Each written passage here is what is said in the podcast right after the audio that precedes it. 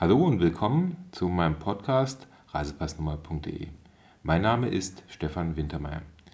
Heute nehme ich Sie mit nach Breslau oder auf Polnisch Wroclaw in Polen. Breslau liegt auf der Höhe von Dresden im Südwesten von Polen. Man kommt von Deutschland aus am einfachsten mit dem Auto oder mit dem Bus, natürlich auch mit dem Zug, das dauert aber ein bisschen länger, die Verbindungen sind ein bisschen schwieriger, oder natürlich mit dem Flugzeug. Ich bin mit der Lufthansa von Frankfurt geflogen.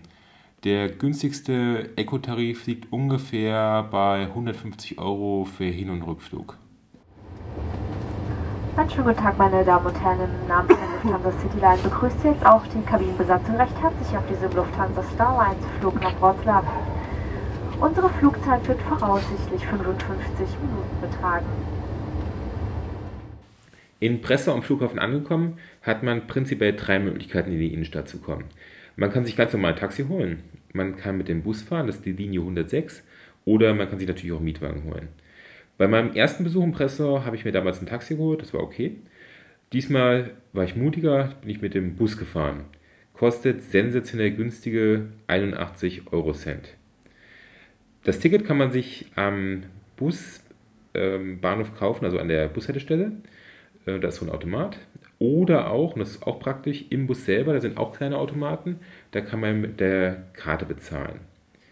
Im Bus gibt es übrigens auch USB-Ladestationen, wenn man das Handy wieder aufladen will. Ähm, zum Bus noch was Wichtiges. Wenn man keinen Busfahrplan dabei hat, hat man ja normalerweise nicht, sollte man sich die Google Maps Applikation auf dem Handy installieren. Da sieht man dann, welcher Bus wann fährt und wie lange es dauert. Plac Orląt Lwowskich.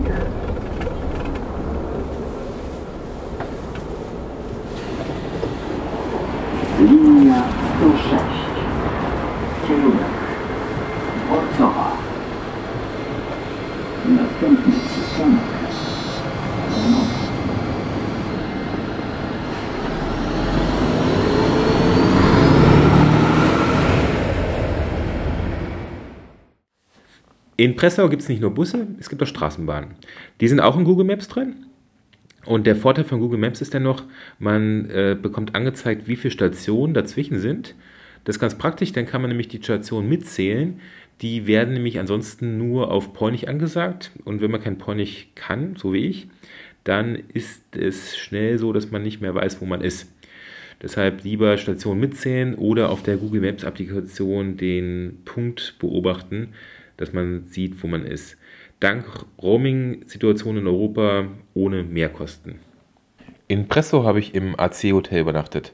Das ist ein Hotel der Marriott-Gruppe, liegt direkt am Konzertsaal, sehr modern, sehr schön eingerichtet, schöne Zimmer. Frühstücksbuffet war mir ein bisschen zu mickrig, aber noch im Rahmen. Guter Service. Im Gesamten kann ich das Hotel empfehlen ist eine gute Wahl. Allgemein bin ich großer Freund vom einfach mal losgehen und schauen, was man findet, was man sieht und ähm, einfach sich treiben lassen. Jetzt habe ich mir für das Podcast gedacht, das ist ja natürlich doof, wenn ich das mache und sehe nichts und finde nichts. Also mache ich lieber so eine geführte Tour mal mit. In Breslau gibt es zwei verschiedene Arten von Touren. Einmal eine Spaziertour, die fand ich eigentlich ganz charmant. Da geht man zwei, drei Stunden mit einem Guide und der erzählt einem was und man kann sich Sachen angucken, man kann Fotos machen. Dummerweise nicht bei schlechtem Wetter. Also an dem Tag, wo ich denn da war, ähm, wurde das gar nicht angeboten. Als Alternative gibt es dann so kleine Elektrobus-Touren. Das sind so Busse, ein bisschen größer als so ein Golf-Elektrowagen. Ähm, da passen, glaube ich, sechs Leute rein. Ich hatte den ganzen Bus für mich alleine, ähm, plus halt den Guide. Das ist gar nicht so schlecht. Ähm, man sieht recht viel und die Busse sind so klein, dass sie überall, in, also auch in den kleinen Gassen, ganz gut reinkommen. Und ähm, wenn man einen Guide alleine hat, dann ist das natürlich auch ganz praktisch, weil der kann ja dann auf alle Fragen eingehen. Ähm, also im Großen und Ganzen kann ich das empfehlen. Ähm, so eine Zwei-Stunden-Tour macht Spaß. Mein Guide Natur stellt sich jetzt gleich selber vor. Ich heiße Radek. ich bin äh, hier geboren, jetzt studiere ich hier auch und äh, arbeite. Breslau heute zahlt so ungefähr äh, 750.000 Einwohner, äh, von welchen, das ist äh, ganz interessant, äh, 20 Prozent ungefähr sind die Studenten.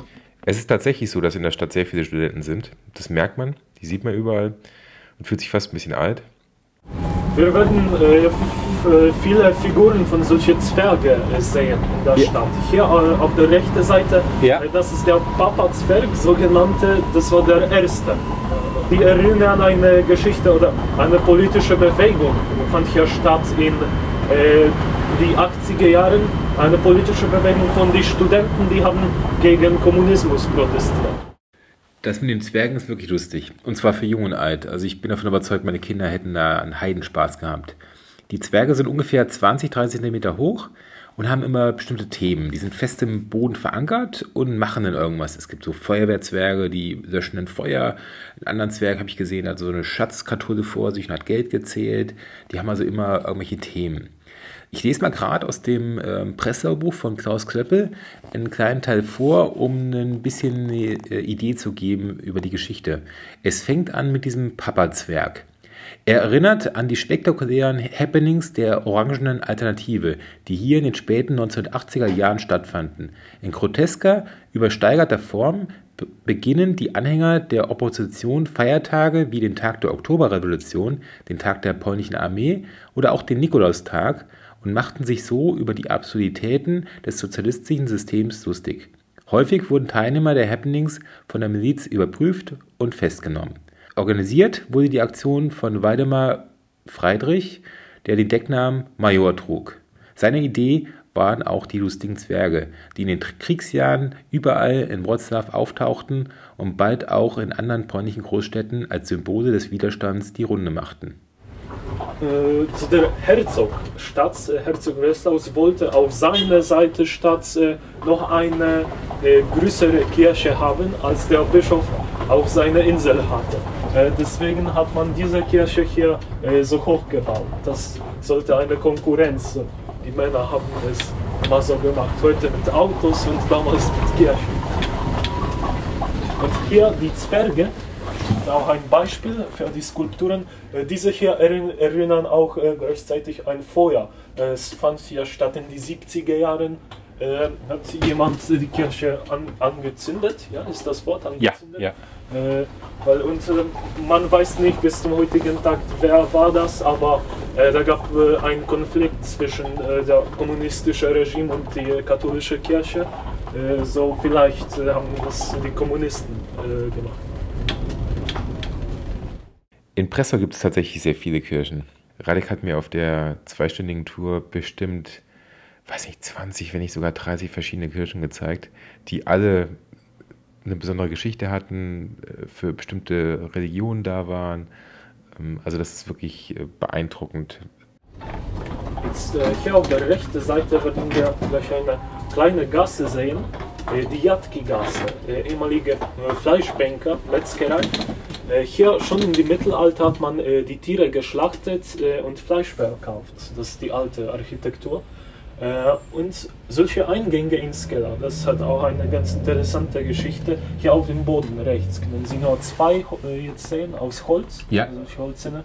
Äh, und äh, so, jeder Winter hat man äh, schon damals in die Mittelalter, also nicht mehr, äh, das Eis aus die Oder, die befindet sich äh, 100 Meter diese Richtung, äh, das Eis hier geholt, äh, reingeworfen und bis man es unter 0 Grad war, konnte man das Fleisch da lassen, äh, ohne, äh, ohne Salz, welche sehr teuer war. So, das war eine billige Lösung und das Fleisch ist nicht so schnell kaputt äh, gewesen. So, solche Kühlschränke des Mittelalters. Was heißt eigentlich Danke auf Polnisch? Äh, dziękuję. Dziękuję. Dziękuję. Dziękuję. Ja, da gibt zwei polnische Buchstaben, die G und E. Also, dziękuję. Ist. Okay. Oder dzięki. Dzięki. Dzięki ist kurzer zu einem Freund, kann man das sagen. Um es vorwegzunehmen, mein Polnisch hat sich in den zwei Tagen nicht verbessert. Ich habe nicht mal das Danke richtig hinbekommen. Ich habe meistens Englisch gesprochen oder Deutsch. Mit beiden Sprachen komme ich eigentlich ganz gut durch. Und hier schon die Oder auf der linken Seite, äh, größte Flu äh, Fluss Breslaus. Äh, es gibt hier in, äh, nur in der Nähe fünf Inseln auf, äh, äh, auf diesem Fluss und äh, in der ganzen Stadt gibt es zwölf Inseln. Eine von denen heißt Wielka Wyspa, so große Insel, wo befindet sich ein ganzer Bezirk äh, Stadt. Die Flüsse und Inseln sind sehr präsent in Breslau. Vier Nebenflüsse der Oder fließen durch das Stadtgebiet. Gebaut zwischen zahlreichen Kanälen liegt die Stadt auf insgesamt zwölf Inseln, verbunden durch mehr als 100 Brücken. Aufgrund der zahlreichen Brücken und Stege wird die Stadt deshalb auch Venedig Polens genannt. Breslau ist übrigens die Großstadt mit den meisten Grünflächen in Polen. Auf jeden Einwohner entfallen 25 Quadratmeter Grünfläche. Hugo Lederer hat ein äh, Selbstporträt gemacht, äh, als eine Warnung für die anderen Studenten, äh, keine Karten während das Studium zu spielen.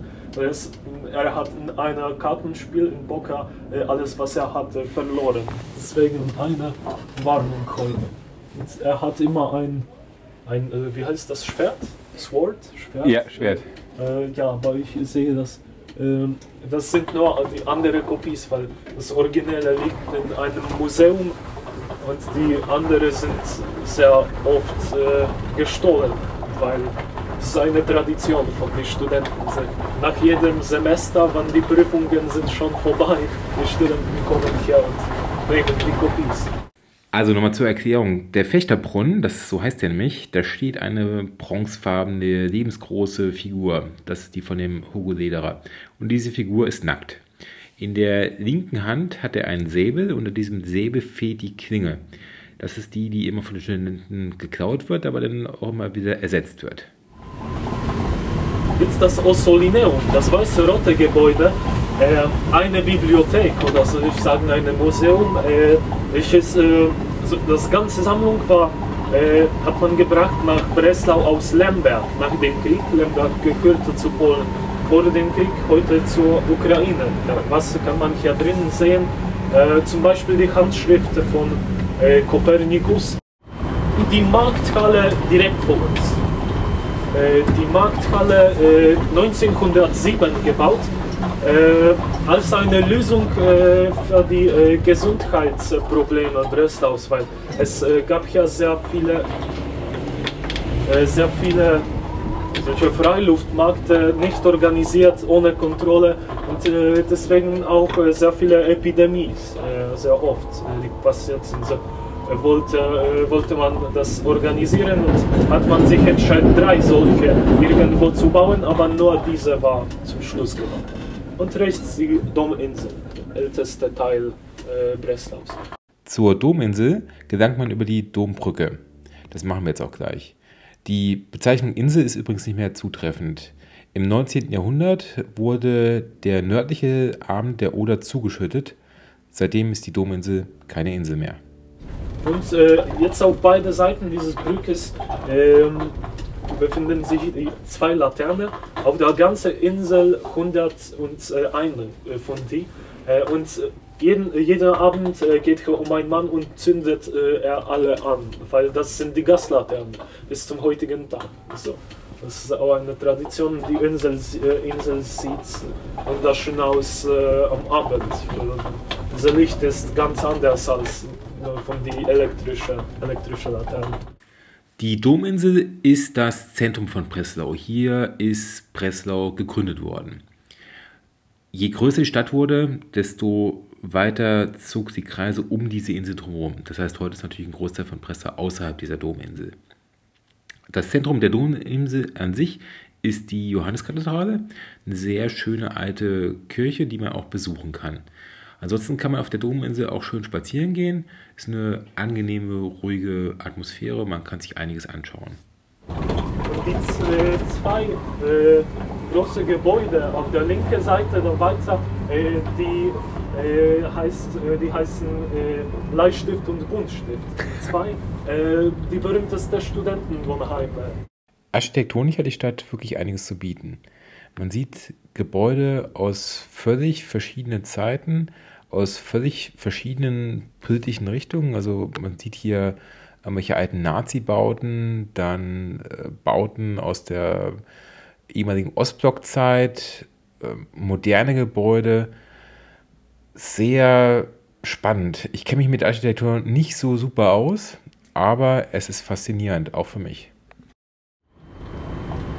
Hier die Kazimierza Wielkiego Straße, äh, ganz breit, als wäre eine Straße in der Mitte eines mittelalterlichen Altstadts. Äh, das ist der, äh, hier befand sich äh, auch bis zum 19. Jahrhundert äh, das äh, Wassergraben so diese Wasser, hat man die Städte geschützt äh, und das, dann hat man es auch flach, ja, flach gemacht.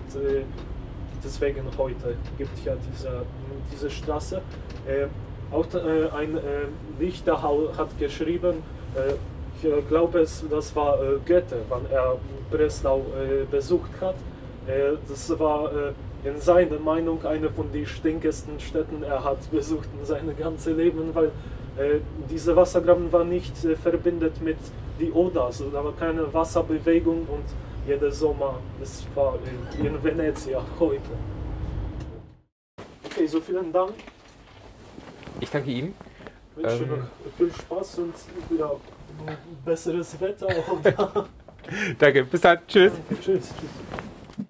Guten Tag, meine Damen und Herren. Im Namen der Lufthansa Cityline begrüßt Sie auch die Kabinenbesatzung recht herzlich auf Ihrem Lufthansa Starlines-Flug nach Frankfurt. Unsere Flugzeit wird voraussichtlich eine Stunde betragen. Jetzt kommen wir auch bald zum Ende des Podcasts. Als Reisevorbereitung möchte ich noch eine Buchempfehlung aussprechen. Es gibt das Buch Breslau von Klaus Klöppel.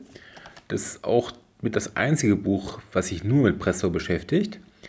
Das ist ein sehr aktuelles Buch. Ähm, die sechste Auflage, die ich hier vorliegen habe, ist aus dem Jahr 2018 und hat insgesamt, mal kurz gucken, ungefähr 350 Seiten und ähm, ist ein ähm, sehr guter Reiseführer für Breslau. Kann ich nur empfehlen. Kostet 16,95 Euro. Werde ich auch nochmal verlinken. Ansonsten vielen Dank fürs Zuhören. Ähm, ich würde mich über Feedback freuen. Meine E-Mail-Adresse ist stefan.wintermeier.de, Stefan mit F, Winter wie Sommer, Meier mit E mit Y. Ansonsten natürlich freue ich mich über eine positive Bewertung des Podcasts. Bis zum nächsten Mal. Tschüss.